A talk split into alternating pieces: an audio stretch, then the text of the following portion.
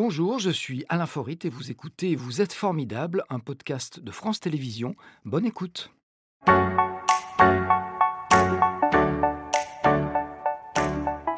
Bonjour Pierre Lamotte, je vous en prie, installez-vous. Merci.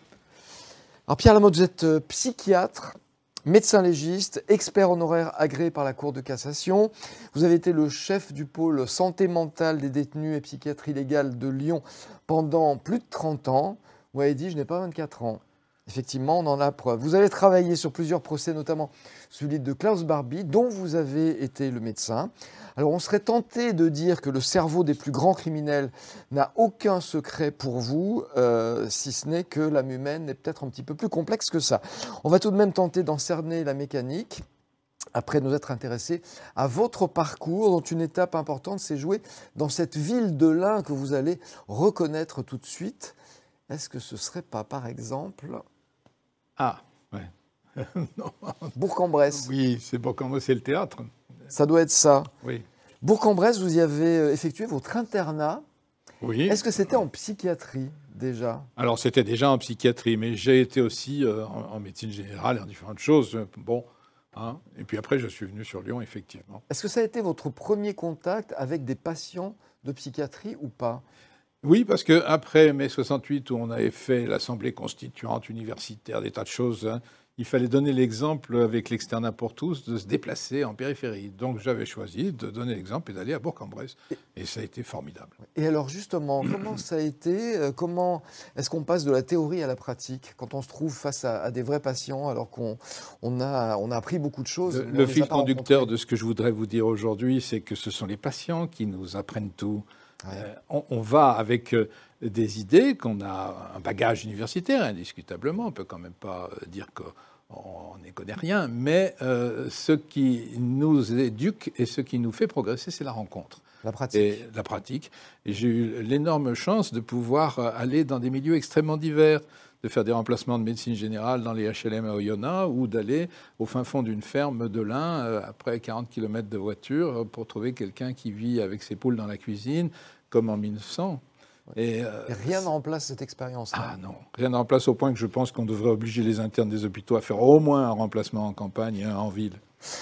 Euh, Est-ce que c'est la psychiatrie qui vous a poussé à faire médecine? Non, c'est plutôt le contraire. Vous avez fait médecine et ensuite vous êtes spécialisé. Au départ, je voulais être chirurgien, mais j'aurais été odieux. Hein. Voilà. Pourquoi? Parce que les, les chirurgiens ne peuvent pas être dans l'ambiguïté. Il faut qu'ils, on peut pas dire je vous tranche un peu la jambe. Non, il faut être euh, positif et ne, assumer hein, ses risques sans ambivalence. Et ça, c'est quelque chose qui, euh, j'a- j'aurais été certainement euh, caractériel si j'avais fait ça. Donc heureusement, la psychiatrie, c'est le contraire. C'est vivre avec l'ambivalence et faire des choix malgré l'ambivalence. Vous êtes passé par les maths, il paraît, avant. Est-ce qu'on peut dire que vous êtes un esprit scientifique? Esprit scientifique, euh, je, je me suis planté en maths sup, peut-être, euh, oui, parce que j'avais. Heureusement.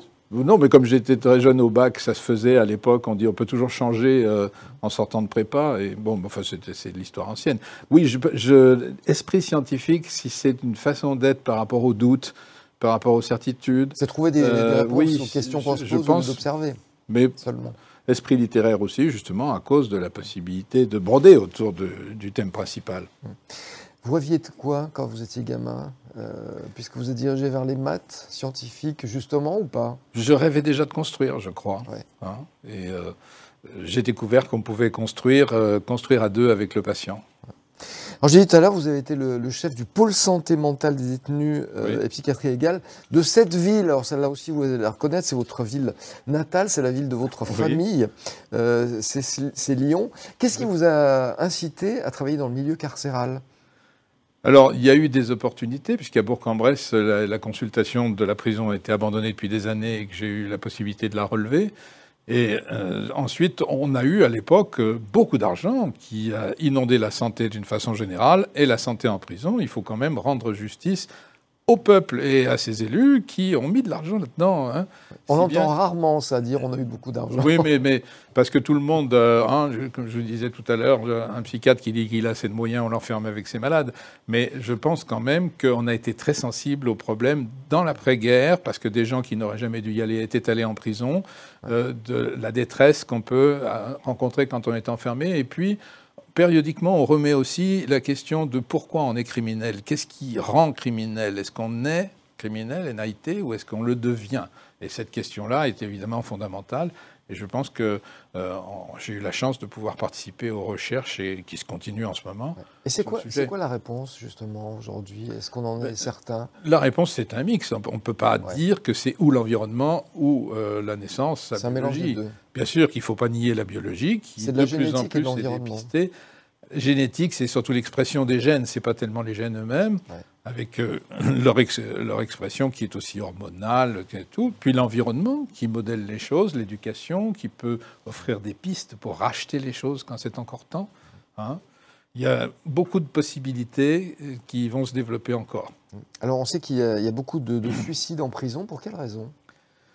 Bah, Je pense d'abord que la prison sélectionne quand même une certaine euh, catégorie de personnes. C'est non pas euh, qui, sont marqués dès le départ pour devenir, mais ils ont, par définition, fait un passage à l'acte, à part les quelques innocents, hein, euh, qui sont des erreurs judiciaires.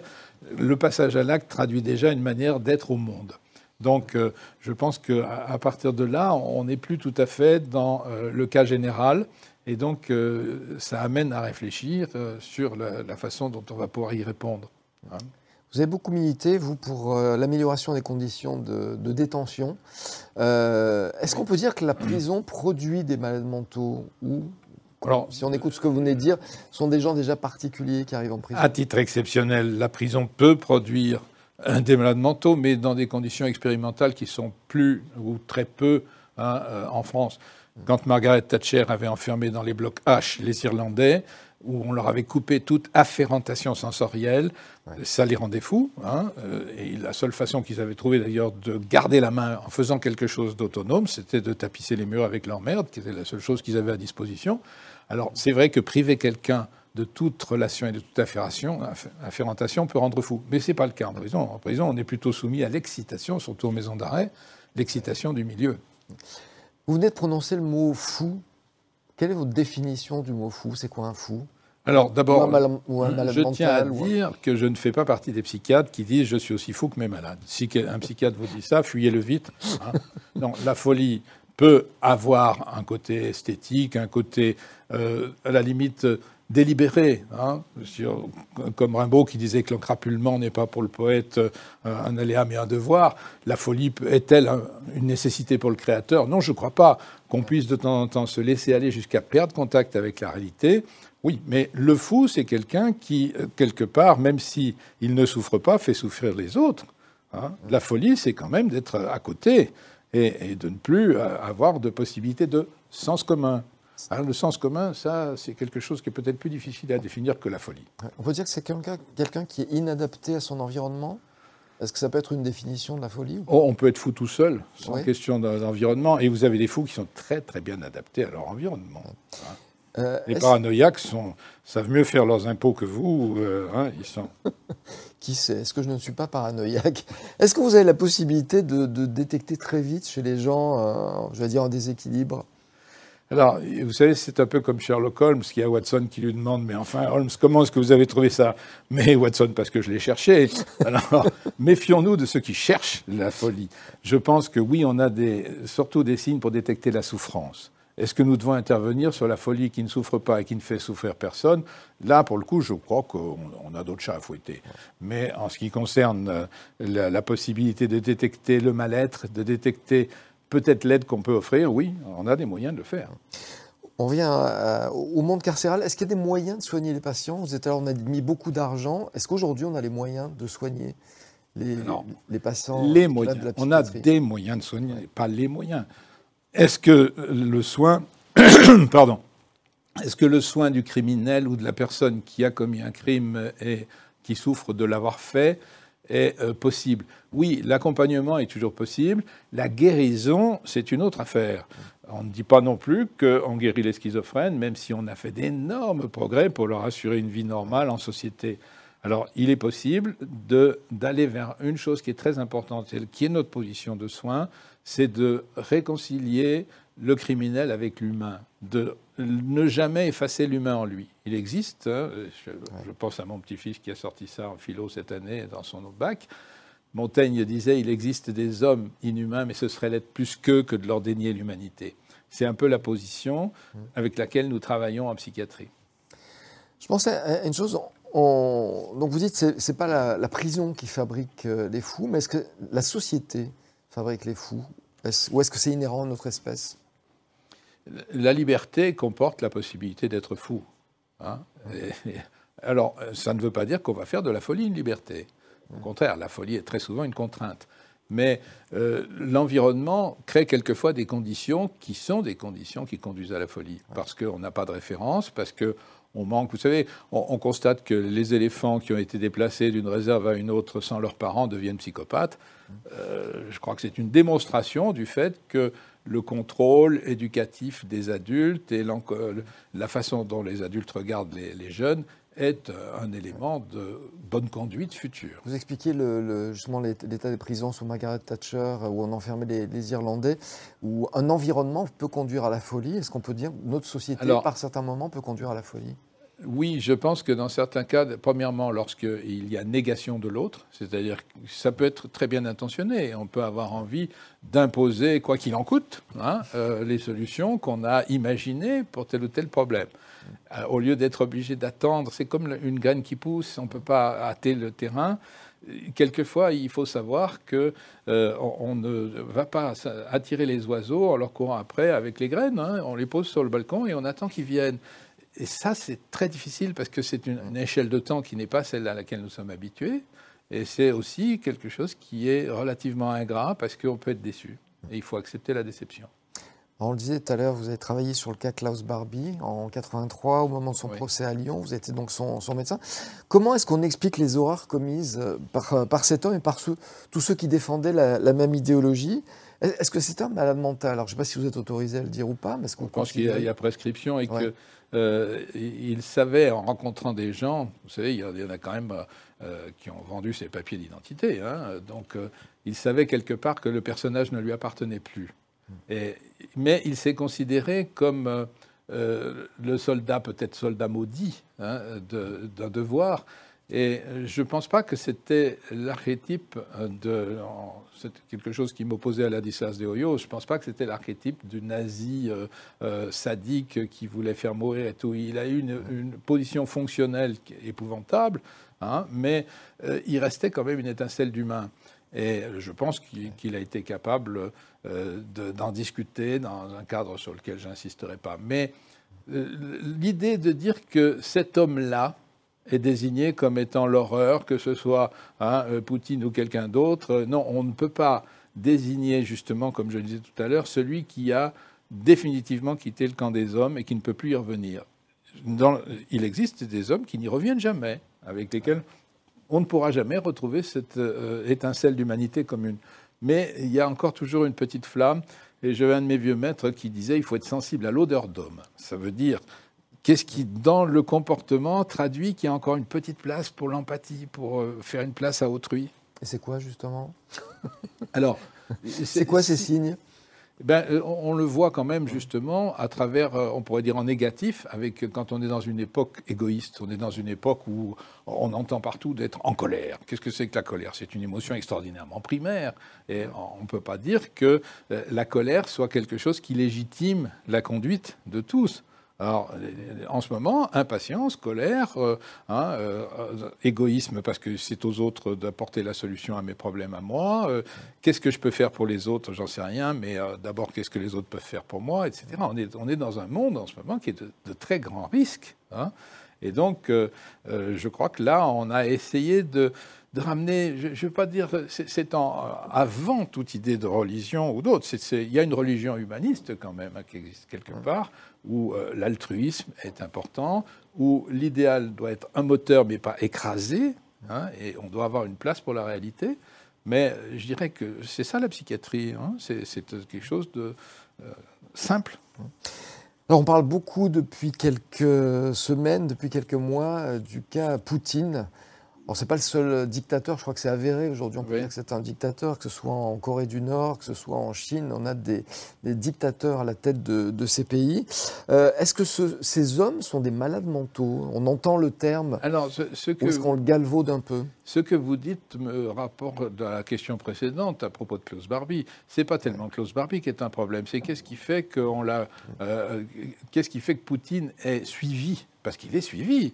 Qu'est-ce qui fait que la Corée du Nord ne se révolte pas? Qu'est-ce qui fait que le, Cambodge est passé de Pol Pot à, son euh, dictateur actuel, qui, qui est terrifiant hein? Qu'est-ce qui fait qu'on vit sans liberté dans tel ou tel pays en acceptant, en fin de compte, ça? Donc, est-ce qu'il y a un côté moutonnier chez l'homme qui choisit la sécurité de n'avoir pas à penser, euh, parce qu'il y a quelqu'un qui pense à sa place, même au prix de la dictature. C'est ça qui est, fascinant, parce que le fait qu'il y ait une personnalité qui l'incarne, que ce soit Staline, Hitler ou un autre, Hein, euh, c'est pas ça qui. Qu'est-ce qu'on a fait de cet homme? L'entourage de celui qui, est, euh, qui est le dictateur est quelquefois encore plus important. Quand vous regardez qu'à la télévision russe, on est capable de vous résumer la guerre nucléaire au fait qu'en 200 secondes, on peut atteindre Paris avec un missile qui détruit tout, en oubliant que cinq minutes plus tard, Moscou et Leningrad sont des, hein, et Saint-Pétersbourg seront détruits à leur tour. Vous voulez dire que la, responsabilité partagée? Ah, la responsabilité plus que partagée. La sécurité mentale. Hein, la sécurité mentale qu'apporte l'autocratie, est, quelque chose que malheureusement l'homme a tendance à rechercher. Mais ces hommes-là, je pense à, Poutine, il, est conscient, il voit les horreurs qui sont commises. Est-ce qu'il y a une indifférence de sa part Est-ce que, est que là, on ne peut pas remettre en cause son Je, je vais vous avouer qu'à la différence de Depardieu, je ne l'ai jamais rencontré. Hein, donc je, je n'ai que des opinions de seconde main et qui sont peut-être pas toujours euh, extrêmement euh, autorisés. Mais on voit sur son visage, si on fait un tout petit peu de morphopsychologie, sur son histoire, sur ses propres écrits, effectivement, que du point de vue environnement, il était un enfant qui a souffert. Il a été un enfant maltraité et il a été un enfant peureux et phobique. Il a eu peur d'un rat. Qui, hein, il raconte cette histoire, d'ailleurs c'est très curieux, pourquoi est-ce qu'il accepte de raconter des choses aussi intimes, mais euh, qui a fait croire, qu'il a gravé en lui que il vaut mieux attaquer le premier plutôt que de risquer d'être défait par l'attaque. Donc on a une explication. Oh, une explication. En, regardant, mais effectivement, en se basant sur le. C'est quand même un homme d'appareil. Il n'est pas parti dans rien. Il part, il, a, il aboutit après déjà une première carrière dans un système qui est en changement considérable, mais qui vient de 100 ans ou 150 ans euh, d'étouffement de, la liberté. tout le monde s'accorde à dire que ce n'est pas, un homme brillant, c'est pas un homme... Euh, On peut regarder, avec la succession de ceux qui sont un clou chasse l'autre, le tsar chassé, Lénine chassé, euh, Beria chassé, Staline chassé, hein, Eltsine chassé, etc. On a une tradition de l'autocratie suivant qui va faire le bonheur des gens malgré eux. On ne fait pas le bonheur des gens malgré eux. Ces derniers mois, on a pu suivre le, procès des attentats du 13 novembre 2015. Il est encore en cours. Est-ce que les radicalisés sont des fous? Alors non, les radicalisés ne sont pas des fous du tout. Même, il y a eu pas mal d'études hein, euh, qui ont commencé. C'est les Britanniques avec les Palestiniens euh, des, années du temps de l'Irgun, des Juifs de l'Irgun, etc., qui ont commencé à faire ces études. Euh, si vous dites que ce sont des faux au sens de perdre du contact avec la réalité, c'est une perte très particulière du contact avec la réalité. Mais la radicalisation, c'est commode, c'est la solution à tout. Le problème est chez l'autre, hein, et pour en sortir, table rase, on efface tout et on recommence. Alors, euh, c'est vrai que le bouton reset de, est là euh, et que ça nous pose une très grande question, encore une fois. Peut-on accéder à l'ambivalence? Oui, ça c'est la marque de la maturité. La maturité, c'est décider, malgré les extrêmes, hein, d'être dans une position qui prenne en compte l'autre, mais qui ne lui donne pas forcément raison. Alors, les radicalisés, on explique ça aussi beaucoup, parce qu'ils euh, ont très souvent été eux-mêmes victimes du mépris, du stress, euh, du fait qu'ils n'aient pas existé et que leur seule façon d'exister est une façon d'exister contre. Hein. Il faut toujours trouver un élément déclencheur. Alors, on, le trouve, oui, en général. Hein. Comme pour Poutine. On va écouter la question formidable. Je vous laisse. Pierre, on sait que de nombreuses personnes sont des malades qui s'ignorent. Vous qui êtes attentif au moindre des symptômes, vous êtes-vous déjà interrogé sur votre propre santé mentale? Alors, euh, j'ai quand même fait l'expérience de la formation analytique, même si je ne suis pas psychanalyste parce que je suis trop, beaucoup trop bouillant pour être, hein, pas assez réservé pour être psychanalyste. Mais oui, j'ai quand même passé quelques années à un peu réfléchir sur mon cas. Bon, et ça a été rassurant, la réponse à la question. Pas toujours, euh, mais ça m'a. J'accepte de vivre avec l'angoisse de l'imperfection, oui. Euh, c'est quoi quelqu'un de formidable pour vous? Quelqu'un de formidable, alors étymologiquement, c'est quand même quelqu'un qui euh, dépasse un peu la norme de sa situation, mais je ne revendiquerai pas du tout d'être formidable avec cette définition-là. J'espère que c'est d'abord quelqu'un qui est en accord avec lui-même d'une telle façon que ça se sent autour et que donc euh, on peut le suivre à ce moment-là parce que s'il a fait la démarche déjà pour lui, il peut peut-être aider pour la faire pour les autres. Quand on est psychiatre, le mot norme, c'est un mot particulier, non? Alors, euh, il faut des lois. la norme. Non, la norme n'est pas du tout quelque chose de, contraignant. Ou, justement, quand on est dans la maturité, c'est une contrainte acceptée. La norme, on accepte d'une part qu'elle ne soit pas personnelle, qu'elle soit collective, qu'elle ait une certaine euh, dimension d'organisation, mais c'est avant tout la dimension de contrôle. Hein, ce qu'on appelle euh, en psychanalyse le surmoi, c'est le fait que on puisse avoir à l'intérieur de soi un filtre légal qui vous permet de savoir si une action est nuisible à autrui, nuisible à soi-même, nuisible à l'humanité dans la, la, transmission des générations. On vit avec des normes. Si on n'a pas de normes, là pour le coup, alors c'est pas la folie, c'est la destructivité. Et nous sommes beaucoup plus en ce moment, malheureusement, dans le problème de la destruction. C'était Vous êtes formidable, un podcast de France Télévisions. S'il vous a plu, n'hésitez pas à vous abonner. Vous pouvez également retrouver les replays de l'émission en vidéo sur France.tv.